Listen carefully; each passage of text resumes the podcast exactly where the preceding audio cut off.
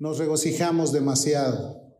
Son tiempos que estamos saliendo de una actividad completamente extraña en los meses pasados. Todo era solamente de lejos nos veíamos, pero hoy podemos acercarnos y cuando menos estar un poco más cerca. Y yo quiero hablar de algo que se llama la fidelidad. Y el pasaje que leyó nuestro hermano nos habla acerca de esta historia de la fidelidad. Dice la Biblia que había un hombre que tenía un mayordomo. Y cuando el mayordomo vino a preguntarle, ¿qué has hecho con todo lo que he puesto en tus manos? Ese trabajador o ese empleado, ese mayordomo que estaba puesto por eh, por un tiempo al servicio de su amo, eh, se dio cuenta que había perdido mucho tiempo en lograr algo para ese mayordomo, para ese amo. Y entonces pensó, dijo, cuando venga me va a pedir cuentas y yo tengo que hacer algo para que si me corre, cuando menos tenga alguien que me pueda refugiar en su casa. Ya sé lo que haré. Iré con aquellos que son deudores igual, y todo lo que deben les pediré solamente una parte.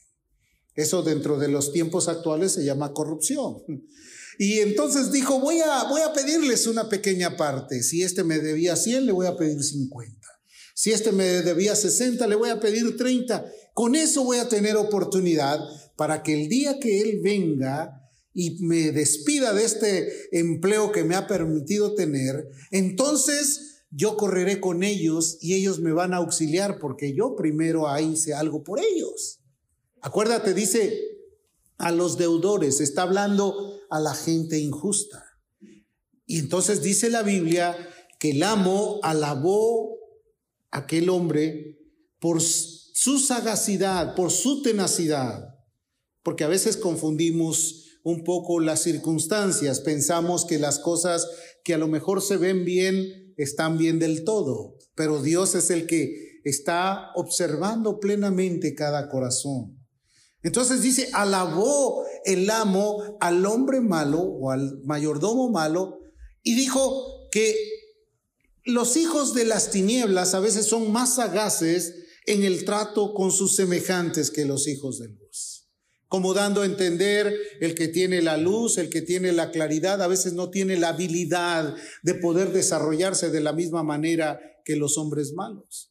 En el mundo existe mucho, mucho, mucho que pareciera ser que está encumbrado en fama, en gloria, en ganancias, en riquezas, pero la procedencia no proviene de lo bueno. Y Dios nos ha ofrecido lo mejor. ¿Cuál era el interés de este hombre pues que lo recibieran en las moradas eternas. Obviamente ese será el resultado para muchos que actúan de una manera completamente desacuerdo a la, al llamado de Dios. Y ahí estriba la fidelidad, porque cuando hay fidelidad la persona sabe a quién le pertenece, sabe quién es su amo, sabe quién es su Señor, sabe de qué manera debe de comportarse en este mundo.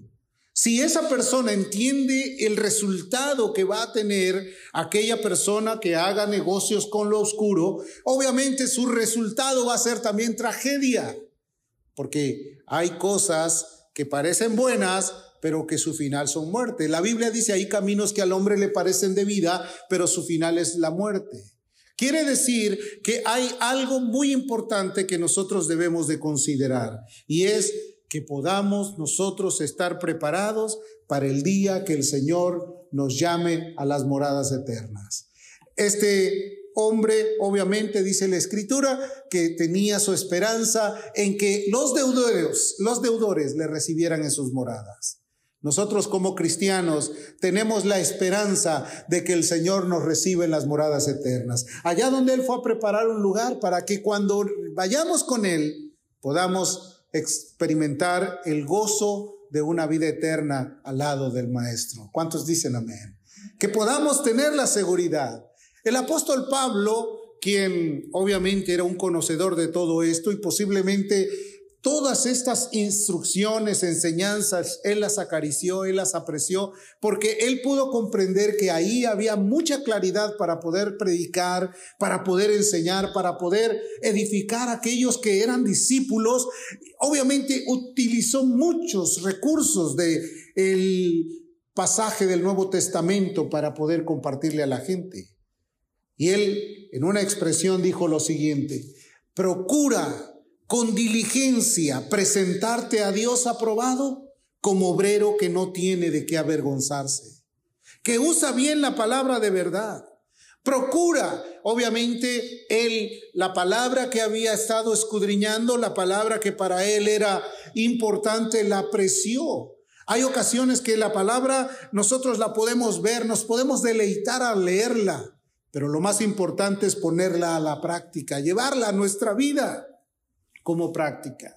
Vivimos en un mundo donde la humanidad ya no habla de fidelidad. Ahora escuchamos que hay rompimientos matrimoniales, ahora escuchamos que hay traiciones, ahora escuchamos que negocios se van a la quiebra porque hay una falta de acuerdos entre los que eh, practicaron una sociedad, ahora eh, escuchamos que hay gente que no continúa por no ser fiel a Dios.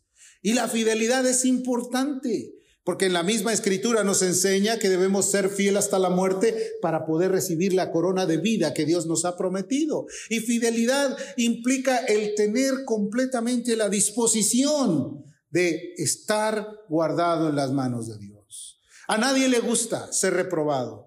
Nadie que presenta un examen, nadie que hace algún test quisiera tener la, eh, la reprobación de aquel que lo examina. Desearíamos tener siempre la victoria, decir, oh, he logrado, la pasé, llegué y, y, y al 100% cumplí.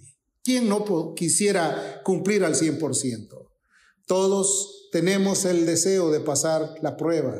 Y yo quiero decirte que el tiempo ha llegado en el cual la prueba ha venido sobre esta faz de la tierra. Hay una prueba terrible, la prueba de la fe, porque el mundo tiene demasiados distractores y el cristiano, el discípulo, tiene que saber que esos distractores son completamente agresivos contra su vida. Hay infinidad de trasfondos eh, culturales que eh, ahora se están viendo, que anteriormente eran desconocidos. Hay información, bastante eh, información en los medios televisivos o en los medios digitales. Hay una gran cantidad de trastornos para la vida del ser humano. De tal forma que la escritura dice que si el justo con dificultad se salva, ¿a dónde aparecerá el impío y el pecador? O sea, hay imposibilidades a veces para mantener o retener la fe. Pablo, quien había vivido un tiempo completamente diferente al que vivimos, pero también un tiempo difícil para su época, él pudo decir, he peleado la buena batalla, por lo cual me queda la corona de vida que Dios ha reservado para mí. Estaba convencido que él iba a ir a las moradas eternas con Cristo, con el Señor. Es más, su anhelo era ese porque él había decidido morir para el mundo y vivir solamente para Dios. Morir para el mundo y vivir para Dios es lo más importante, es lo que realmente necesitamos. Y más cuando sabemos que Dios está a punto de regresar. ¿Cuántos creen que Cristo viene pronto?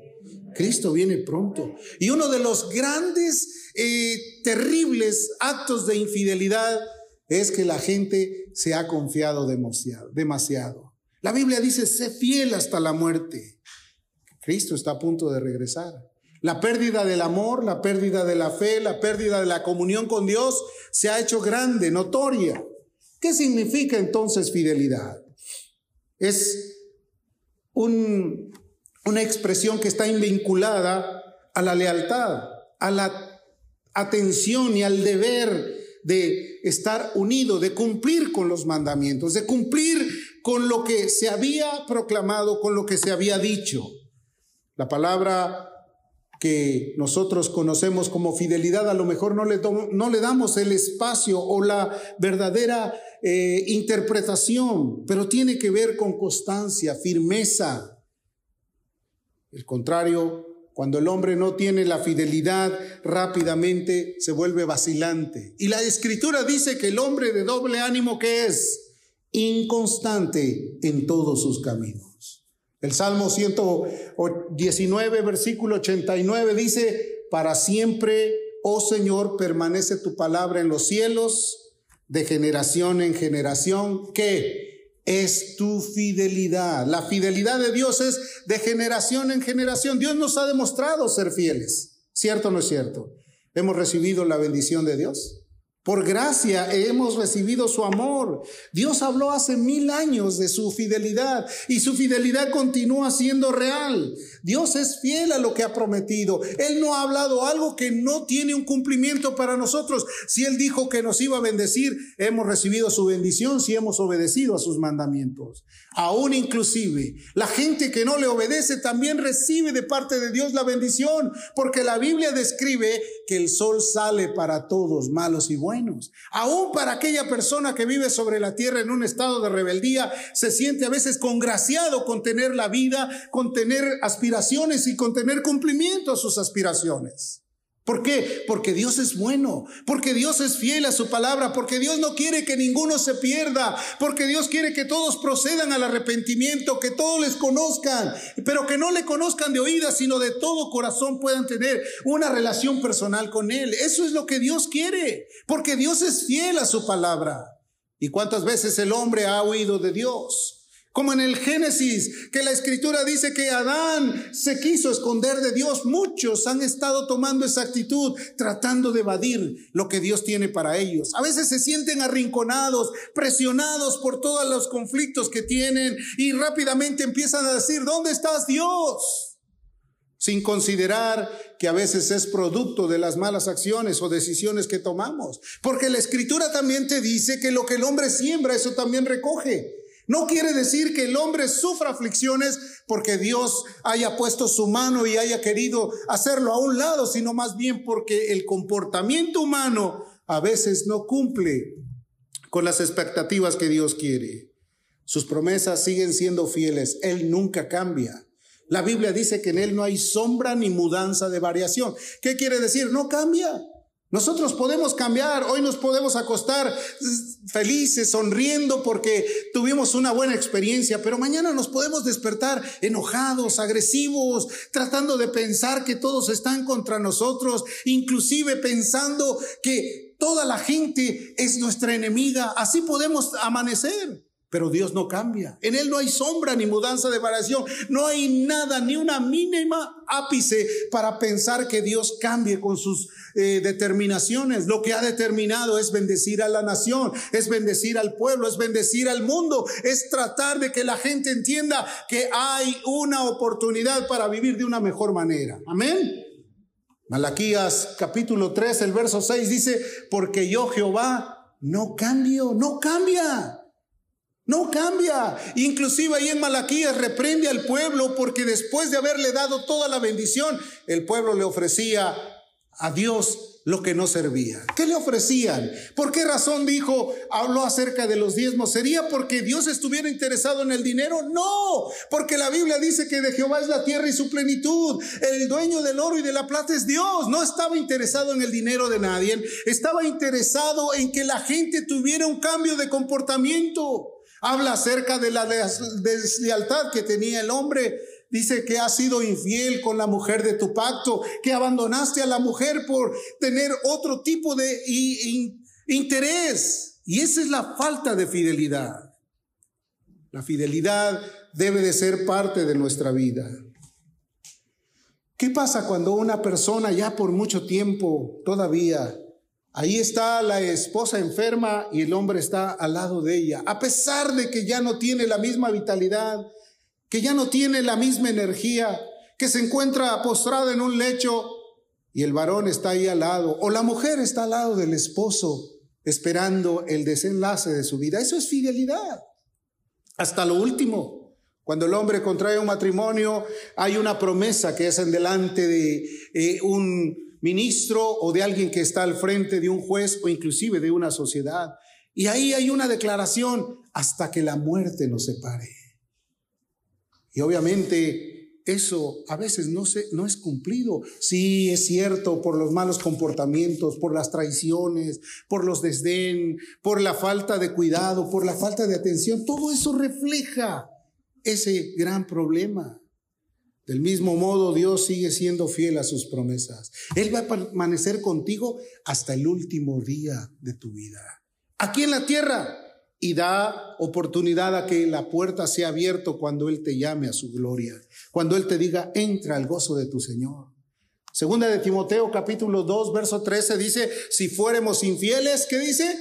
Él permanece fiel él permanece fiel, Él no puede negarse a sí mismo. Si ha prometido algo, Él no es alguien que dijo, ya cambié de opinión. ¿Sabes qué? Antes sí quería hacer algo contigo, quería entrar en sociedad contigo, quería ayudarte en algo, pero ya cambié de opinión. ¿Por qué? Porque nosotros no somos como Él. Dios quiere que seamos hechos a su imagen y semejanza, que podamos tener la misma determinación. Sí, que nuestro sí sea sí que nuestro no sea no, porque lo que no de mal procede. ¿Cierto o no es cierto? Eso es lo que llamó el Señor. Y las promesas de Dios son en el sí y en el amén. Quiere decir, en el cumplimiento a su verdad. ¿Cuántas veces el ser humano le ha dicho, Señor, ahora sí, ya estoy en tus manos, haz de mí lo que quieras, yo te voy a servir, yo voy a estar contigo. Y de repente, se presenta el vislumbre de algo que parece ser agradable, de algo que parece ser bueno y sustancioso, de algo que puede ser atractivo para los bienes económicos. Y dice, ¿sabes qué, Dios? estaba pensando en esto, pero ahora voy a pensar en aquello. Y rápidamente se rompe la fidelidad que se había tratado de hacer delante de Dios.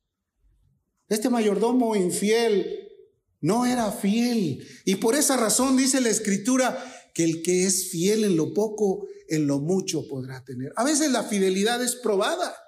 Sí, porque las bendiciones no llegan así de una manera grande en un momento. A veces hay que buscar, hay que luchar.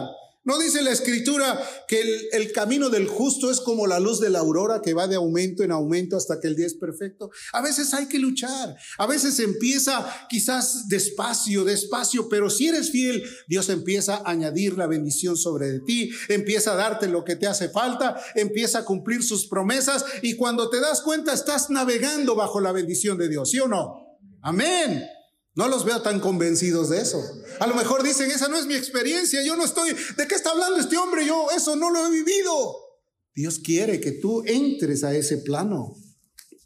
Dice la escritura primera de Tesalonicenses, capítulo 2, verso 4, sino que según fuimos aprobados por Dios, que nos apruebe Dios porque bueno, podemos ser aprobados por un hombre que diga, oh, me caes bien, yo creo que tú eres lo máximo. Eso es lo que cree la mente humana.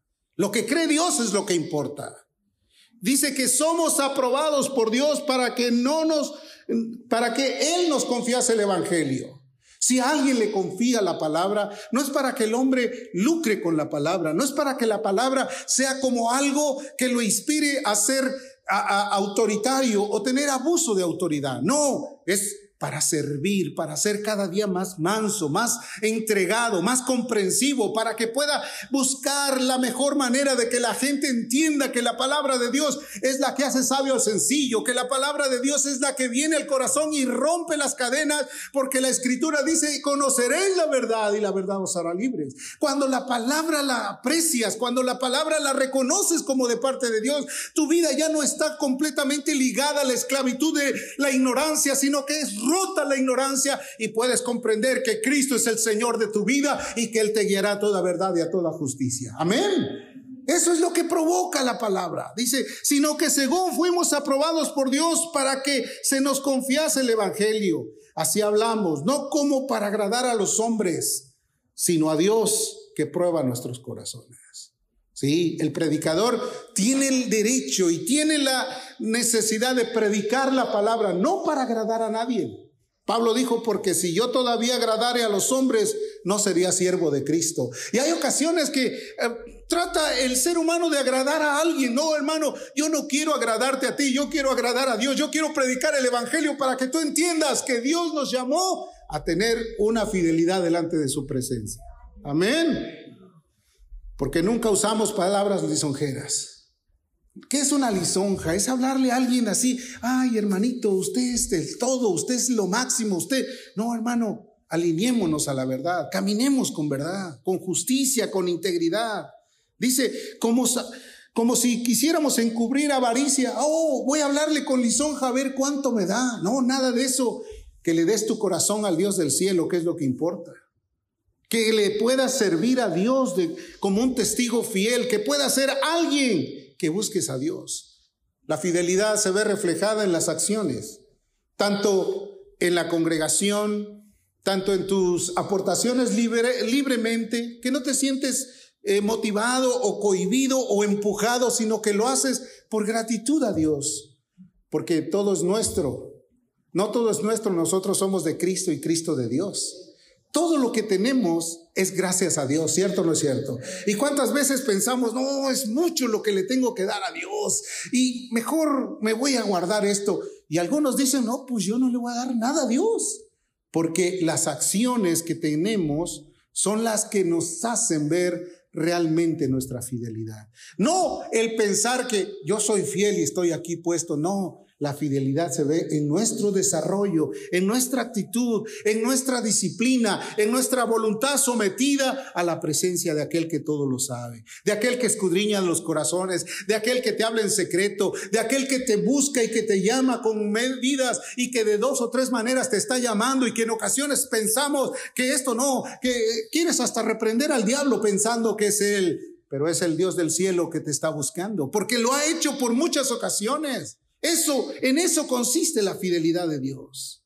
A nadie Dios lo pone en contradicho si no es a través de su Espíritu Santo. La Biblia dice que cuando venga el Espíritu convencerá al mundo de pecado y de juicio porque Él fue al Padre y Él envió al Consolador para enviar y despertar la mente y para tocar el corazón. Hay miles de personas que se han sentido eh, tocados por la palabra de Dios y después piensan que alguien le fue a decir algo al predicador. Alguien le contó para que dijera eso en contra mía. No, es el Dios del cielo que conoce a cada persona que conoce quiénes somos y dónde estamos y de qué manera estamos viviendo. Ese es el Dios del cielo.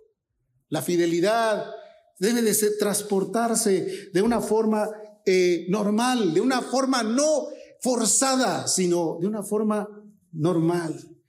Decía Pablo, ni buscamos la gloria de los hombres, ni de vosotros, ni de otros, aunque para unos seamos carga. Y el predicador del Evangelio a veces déjame decirte, no es el más aceptable dentro de las comunidades. Es el que menos es aceptado. A veces dicen, no, esto no, esto no, voy ahí, pero no, no, es que no me gusta, es que es esto. Pablo, quien había sido un predicador de muchos años, fue un obrero aprobado por Dios. ¿Y por qué quiero poner esta referencia? Porque Dios quiere que cuando nosotros vengamos a Él comprendamos que nos llamó para ser fieles hasta lo último. Primera de Tesalonicenses capítulo 2, verso 4, dice, sino que según fuimos aprobados por Dios para que se nos confiase el Evangelio. ¿Cuántos creen que Dios te confió a ti el Evangelio? Uno, dos. ¿Cuántos creen que Dios les confió el Evangelio? Te lo dio a ti para que tú compartas, para que tú lo vivas, para que tú lo demuestres. Fue aprobado por Dios. El verbo fue hecho carne y habitó entre nosotros para que el trabajo de Dios se realizara de una manera gloriosa. Pablo fue un predicador con muchas persecuciones, con muchas pruebas, con muchas debilidades, con muchas ansiedades, pero él nunca dejó de seguir la caminada. Fue un obrero irreprensible. Fue alguien que predicó la palabra. Nunca usó de palabras lisonjeras, dice la, la, Biblia. Nunca trató de caerle bien a nadie. Al contrario, a Pablo lo apedrearon, lo persiguieron, lo señalaron, lo encarcelaron, lo amarraron en un cepo, le dieron tortura, le dieron vara, lo enviaron a ciertos lugares para ser juzgado. Pablo resistió hasta el último momento. ¿Cuál era la razón de Pablo? Porque Pablo ya no vivía para ahora vivía para Cristo. ¿Qué sería que nosotros todas las mañanas le dijéramos, Señor, esta mañana solamente es para vivir como a ti te agrada?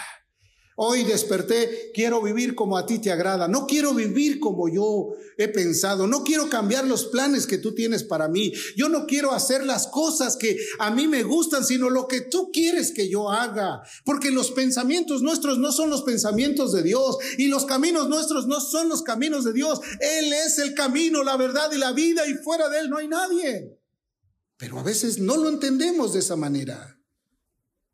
Pablo fue un mayordomo fiel. Mientras la lectura que leímos al principio habla de un mayordomo infiel, un mayordomo que se dio cuenta que iba a tener que comparecer ante su amo y trató de hacer todo lo posible por doblar la justicia a la manera que él pensaba. Como muchos piensan, voy a buscar este camino que es más corto, no, allá es muy lejos, este camino es demasiado, no, yo le voy a cortar camino, no, hay que caminar el camino que Jesús marcó. Por esa razón es que la escritura enseña que muchos procuran entrar, pero son pocos los que lo logran. Muchos quieren entrar al camino porque hay caminos que al hombre le parecen de vida, pero su final es la muerte. Hay miles y cientos de personas que están tratando de pensar que están en el camino correcto, pero están haciendo su propio camino. El camino es Cristo. Cristo es el ejemplo. Cristo es la verdad. Cristo es la luz de nuestras vidas. Es la luz del mundo. Amén.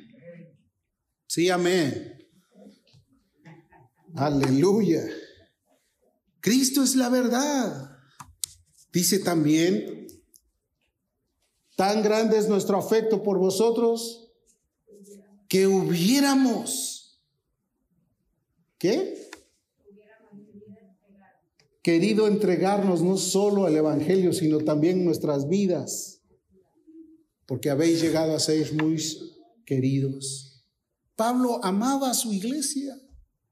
Querido hermano, el comportamiento nuestro también nos da una pauta para que nosotros podamos comprender que Dios quiere lo mejor de nosotros. Quiere la mejor bendición para nuestras vidas. Nunca, nunca el Señor abandonó a su iglesia. Siempre estuvo ahí. Siempre ha estado y seguirá estando. Nunca predicó palabras charlatanas, ni tampoco chistes, ni lisonjas. Pablo fue como una madre cariñosa. Vamos a ver lo que dice aquí. En 2 de Corintios 11, verso 1 dice la Biblia, sed imitadores de mí como yo lo soy de Cristo. ¿Qué quiere decir? A veces pensamos que el ejemplo de Pablo es un ejemplo completamente inalcanzable. ¿Por qué? Si este era un hombre de... Porque Dios quiere que cada uno de nosotros, en la justa medida de nuestra fe, podamos ser como Él. Amén. Que podamos vivir de la misma manera que Él vivió. ¿Cuál era la manera que Él vivió? Él decidió negarse a sí mismo. Él decidió cambiar su manera de comportarse. Él tuvo una revelación real de Cristo en el camino. Jesús se le reveló y le dijo, ¿por qué me persigues? Dura cosa te es dar cosas contra el aguijón. ¿Por qué estás en contra de mí? ¿Por qué estás haciendo esto? Hay a veces que nuestro comportamiento es igual al mismo que tenía Saulo de Tarso. Y no me refiero a perseguir a los cristianos aunque algunos lo hacen con sus palabras, con sus murmuraciones, con sus críticas. No me refiero a eso, me refiero a que muchos en su propio comportamiento están en contra del camino de Dios. Porque por un momento no quieren vivir como Cristo quiere que vivas, de una manera de integridad, de santificación, de comunión con Dios. Y más ahora que estamos esperando que Cristo regrese por su iglesia y que queremos que Él nos encuentre que no seamos reprobados, que seamos fieles a Él, que podamos tener la seguridad de que cuando Él venga y la trompeta suena, nosotros partamos con Él. ¿Cuántos dicen amén? Que podamos tener la seguridad de que el día que vamos a morir, podamos decir, he peleado la buena batalla y mucho más cuando los años los han alcanzado. Porque algunos todavía jóvenes están siendo llamados a la presencia de Dios. A lo largo de estos últimos ¿qué será? Unas cuatro o cinco semanas. Me he informado de muchas personas que yo conocí, que fueron parte de, de nuestras vidas en un momento. Ya se fue, ya murió. Y jóvenes, gentes que de una forma rápida partieron con Dios. Y muchos decían, no, este, yo tengo planes para el futuro. Nuestros planes es que Cristo sea nuestro Señor. Amén. Primera de Tesalonicenses capítulo 2, versos 7 y 8, perdón. Dice, antes fuimos tiernos entre vosotros, como la nodriza que cuida con ternura a sus propios hijos. Fíjate cómo era Pablo. Tan grande es nuestro afecto por vosotros que hubiéramos querido entregaros no solo el Evangelio de Dios, sino también nuestras propias vidas, porque habéis llegado a ser muy queridos. Y aunque no lo creas, nosotros nos llegamos a encariñar con todos ustedes, porque somos gente de paso. Aquí solamente ocupamos un espacio mientras la oportunidad de Dios nos las da de compartir contigo. Pero en un momento Él puede decir, hasta luego, viene alguien más aquí contigo. Y yo quiero identificarme contigo. He, he, tratado de hacer vínculos de amor, de aprecio. He tratado de hacer lo que es necesario para que entiendas que yo no soy alguien que necesito quedarme aquí. No, Dios es el único que tiene la oportunidad de decirme hasta aquí, ahora vas para otro lado. Y si no, el mundo es nuestra parroquia, porque el mundo necesita saber que Cristo es real y que Cristo vive. Cuatro cosas que quiero destacar con esta reacción de la palabra. En primer lugar, dice, como una madre, como una nodricia, Pablo renunció a veces a su derecho, a su derecho, su privacidad, a veces de todo lo que él tenía, tuvo que renunciar. Hay ocasiones que tenemos que hacer eso con tal de que alguien pueda ser beneficiado en tiempo, en espacios, en pláticas, en diálogos, en consejos. Tenemos que renunciar a eso. Aparte, cuidar de su vida espiritual. Todos los viernes estamos teniendo un discipulado breve, pero un tiempo de oración que también es discipulado. Muchos no aprecian ese cuidado. Muchos no quieren tener conflictos con esos cuidados porque dicen, no, es que yo no quiero aprender más. Yo solamente con lo que sé me basto. Hermano, todavía la medida es grande para nosotros. Amén. Todavía Dios quiere hacer muchas cosas para nosotros. También Pablo cuidaba de sus hijos espirituales. A muchos de ellos les llamó por su nombre. Hizo todo lo posible porque ellos aprendieran. Habló de Timoteo, de Tito. Se sintió frustrado un día que le dijeron, Demas me ha desamparado amando este siglo. Imagínate cómo siente un pastor cuando llega alguien y le dice, ¿sabes qué? El hermano que te ayudaba, el hermano que estaba ahí, que, que predicaba, el hermano que hacía, está en el mundo. ¿Te imaginas cómo siente la persona? ¿Cuál es el dolor y el, traspaso de dolor que hay en el corazón de un pastor cuando ama? Cuando el pastor no ama, ah, pues eso se lo buscó, él lo merecía. No, hermano, la iglesia se duele cuando alguien se aparta. ¿Cierto o no es cierto?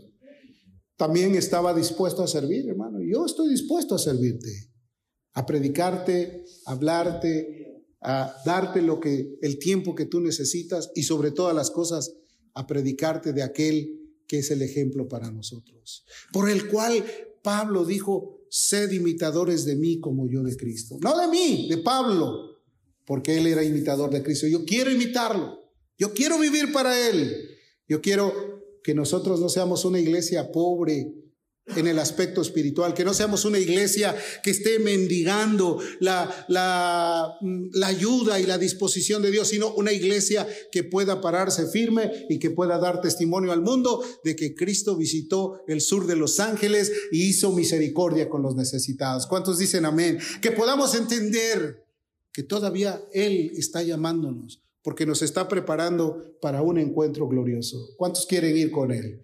Un encuentro en el cual Él examinará cada vida y nosotros no queremos reprobar. La fidelidad es lo más importante.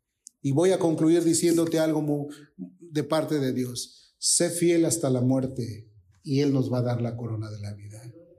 Fidelidad en todo lo que le prometiste, en todo lo que le dijiste que ibas a cumplir, en todo lo que tú estás dispuesto a hacer por Él. Y yo te llamo en esta mañana a que hoy le digas, Señor, yo nunca me había dado por enterado que tenía que hacer un contrato contigo. No es un contrato, sino es un cumplimiento a la voluntad de Dios, porque Dios te quiere dar lo mejor. Él quiere abrir un camino, Él quiere hacerte caminar por tierra firme, así como abrió el mar rojo, Él te quiere hacer caminar por un mar, por un camino seco y que puedas llegar a Canaán, que es la representación del cielo, que puedas tener la victoria de haber dicho, he peleado la buena batalla, estoy en la presencia de Dios. Cierra tus ojos un momento, ven conmigo, vamos a, a pedirle a Dios que Él toque nuestro corazón, que Él nos bendiga. Y si no has hecho ningún pacto con Él, esta es una mañana para que tú le digas, Señor, ahora yo quiero vivir en un estado de fidelidad.